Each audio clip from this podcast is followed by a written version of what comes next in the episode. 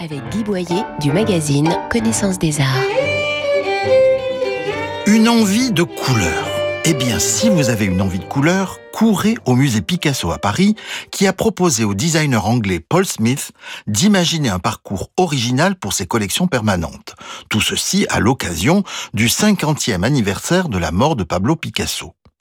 Parfois, les propositions sont un peu obvious, évidentes, mon cher, comme ces murs bleus pour la période bleue de Picasso, ou le vert pour les variations autour du déjeuner sur l'herbe d'après Manet.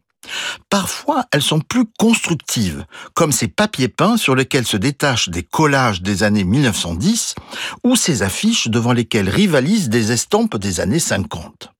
Le point culminant de cet accrochage original demeure la salle des céramiques de Valoris, où sont alignées des assiettes blanches, au milieu desquelles surgissent celles colorées, barbares, expressionnistes de Picasso, pièces uniques et géniales.